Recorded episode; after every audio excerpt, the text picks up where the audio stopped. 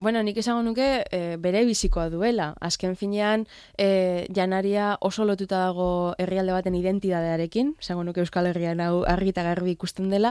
Nola baita izango dugu, e, aspitema moduko bat bilakatu da e, diplomaziaren e, ikerketan.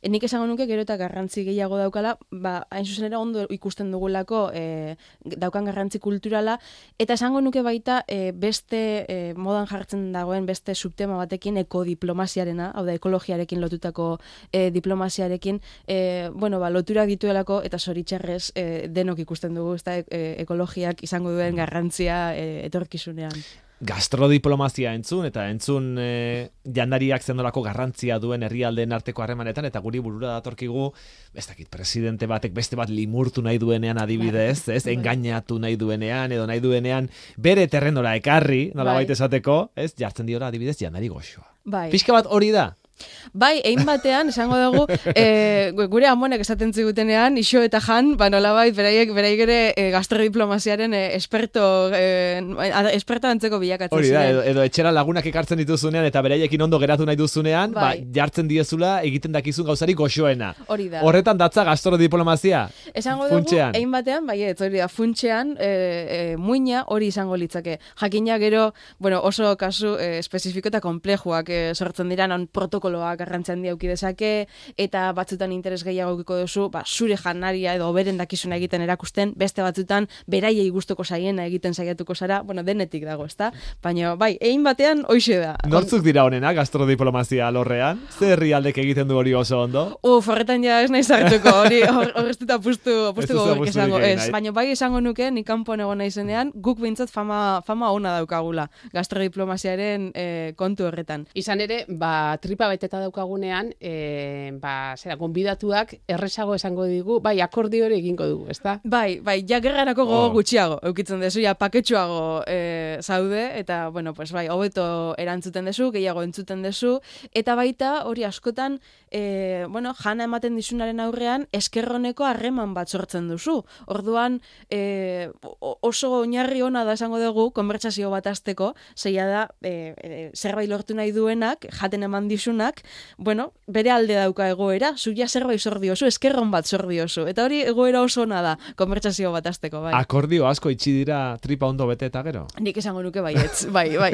Bake akordioak ere bai, agian. Nik esango nuke gehienak, e, eta bereziki ondo mantendu diren gehienak e, tripa ondo beteta e, e, sinatu direla bai, jakina.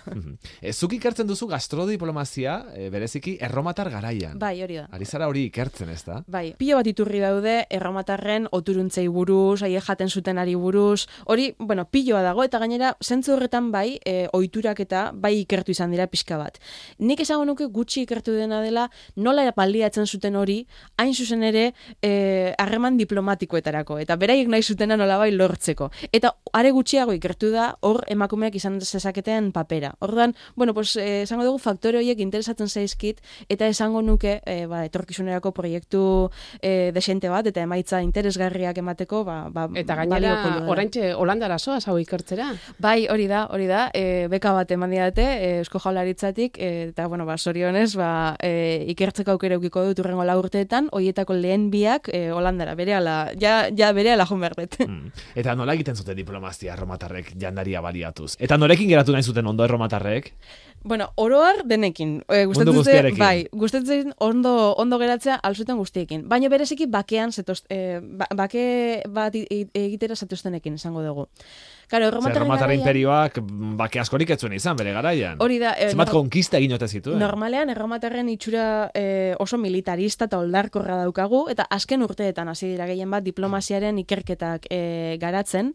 Eta, eh, bueno, zentzu horretan, bere bizikoa da ulertzea, erromatarren garaian, etzegoela embajadarik, hau datzegoen eraikin bat grekoen embajada batekin, edo juduen beste embajada batekin embajadak zi joaztenean erromara, senadore baten etxean geratu behar ziren. Da beraz, hospitalidadea, hau da, arrera ona egitea pertsona hauei, bakean zetuzten pertsona hauei, e, oso garrantzitsua zen beraientzako. Kasi, izaera sakratua zeukan. Beraien, e, esango dugu, eman nahi zuten itxuraren parte e, garrantzitsua zen.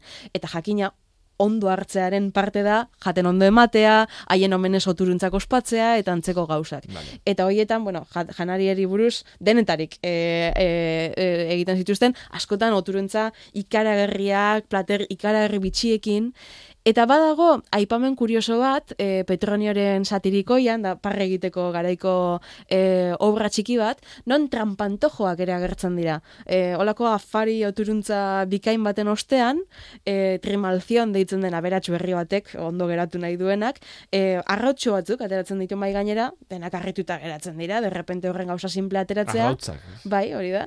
Eta kaskatzen dutenean, barruan goxoki moduko bat dago. Ara, bai, ba, egungo... sorpresatxoa, Hori da? da, Ai, hori da. Ze gauzak. kin- kinderren lehen versioa. Bueno, bai. arrautzak oso gauza sinpleak ziren beraientzat, beraiek zer ateratzen zuten.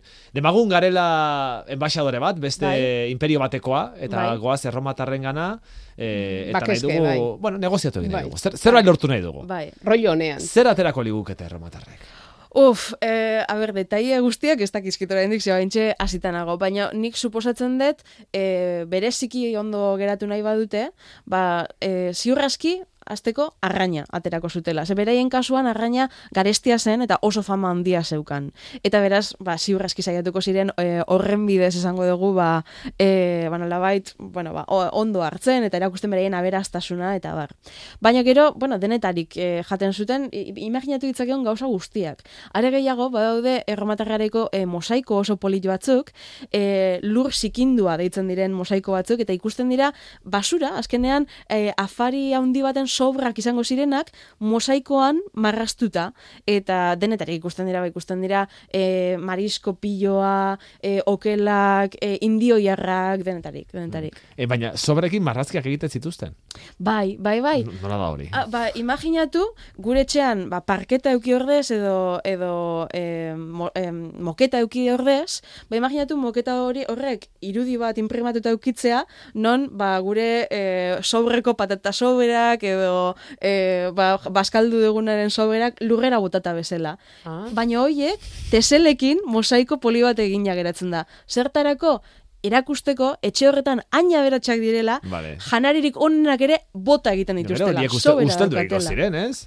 Bai, bai, ez dira benetako Vale. janariak, da marraskia egina, Vale. e, inok ikusi nahi badu, asarotos oikos deitzen dira e, mosaiko hauek, jarri Googleen da agertuko zaizue, batzutan agertzen dira baita xagu txikitxoak marrastuta, Ah, bai, oiek eh, eta, bai, bai, horiek bai, bai, bai, oiek esan duzula xagutxoak eta bai, begira, Bai. ikusitakoak. bai, eta, bueno, oso, oso... Zei eh, zen, elementu luzeak, eh, baskari horiek, luzeak. Bai, askotan gau osoa, eta... eta ba- Zenbat batzutan, plater, ene, eh, bada, lehertuko ziren, gau osoa jan eta bai, jan, bai, ez da? Bai, bai, bai, akaso askotan, bai, gainera, bueno, erromater garaian, e, batzutan esaten da, jaten jarraitu izateko botaka egiten zutela naikta, e, hau ziurraski ez da guzti segia, ez da guzti segia izango, edo behintzat oso kasu berezietan gertatuko zen, ze baita, Bai, beraiek itxaron, eh, mo- kom- komunera noa. Eh, Bota eta berriko hasi, ez, zerotik, venga. Ez da komunera, bertan, Bertan? ondoan, bai, pertsonaren ondoan, bai. Lurrera, eta gero hori ere marraztu egiten zuten. Ez, Eh, lurrera, janari soberak inen esklabu artean. bat juten zen, eh, esango dugu, Bai. Ba, Balde hartuta, ez? balde Balde hartuta, jasota, bueno, Ah, aie. uh. ene. Baina hori gutxitan gertatuko zen, bereziki embajadoreen aurrean ze erromaterrek neurritxu agertu nahi zuten. Orduan, batrimalzion moduko aberatx berri batek agian egingo zuen, baina senadore serio batek, ez bere burua neurritxu erakutsiko zuen, pixka jango zuen, eta gutxi gehiago. Eta maila antolatzeko moduak ere garrantzia izango zuen. Bai, jakina, jakina, azkenan horrek erakusten zuen, ondo esia zinela, ondo ezagutzen zenituela, protokoloaren elementu guztiak, eta beraz, bazenekiela ondo nola jaso eh, kanpoko pertsona bat. Eta askotan interesgarria zen, beste pertsona horrek ze ohitura izango zituen jakitea, bereziki grekoa bazen, edo egipziarra, hau da, ba, e, pixka bat jakitea, bere ohiturak zeintzuk ziren, bueno, basuk ere jakiteko, nola moldatu edo nola ez, segun zein zen eh, lortu nahi zenuen Igual, harremana eh, tenedore erabiltzen ezekien, edo ez dakit Bai, tenedore. bueno, hori ez, ez, ez, beti eskuekin jaten zuten. Eskuekin. Baina oso garrantzitsua zen adibidez, mailan kokatzeko eh, ordena. Ah, bai, eh? Bai, azkenean, eh, etxeko jan- jaunaren ondoan zein eseritzen zen, haren beste aldean zein zegoen, bueno, ba, Jerarkia bat jerarkia eh, hori- irudikatzen zuen mahaiak. Bai, hori oso oso garrantzitsua Eta zen. nolakoa zen jerarkia hori, hierarkia hori, esan nahi dut, eh, mahai buruan esertzen zen eh, buruzagia? Bai, un moduko bat e, e, egiten zuten hauekin, et, e, tunbuena modukoak erabiltzen zituzten, triklinioak, bai, badakizu erromaterrek e, etzanak e, jaten zutela, Bai. bai, eta orduan, bueno, ba, un moduko bat egiten zuten olako triklinioekin, eta mai buruan, zuk esan bezala, e, etxeko jauna kokatzen zen, eta haren ondoan, beti, mai buruan zegoen, u, uaren esango dugu beko partean. Vale, uaren azpialdean. Hori da, vale? zegoen e, etxeko, etxeko jauna, buruzagia, Anfitrioia nola baita. Hori da, anfitrioia. Eta bere ondoan, normalean kokatu behar zen, e, ba, embajadoren artean, ba, zaharrena, edo garrantzitsuena, edo, bueno, ba, nolabait, e, pixu handien aukiko Claro, eta zuena. gero, mundu guztiak begiratuko zion e, buruzagiari, ze u batean, Jakina. e, erdian, beko parte horretan jartzen baldin bada pertsona bat, mundu guztiak hori ikusten du. Hori ikusten du, baina aldi berean, Berak ere bai, mundu guztiak ikusten baita. du. Eta bere ondoan eserita dagoenak, isi isilik zerbait esan dezake, belargira, eta aldez oso urruti dagoenak mundu guztiaren aurrean esan behar ditu gauzak. Horregatik kokapena oso, oso da. garrantzitsua da, estrategikoa da, hori da, hori Bai. da hitza. Bai. Hori deitzen zaio diplomazia biguña gaur Bai, egun, ezta? Bai.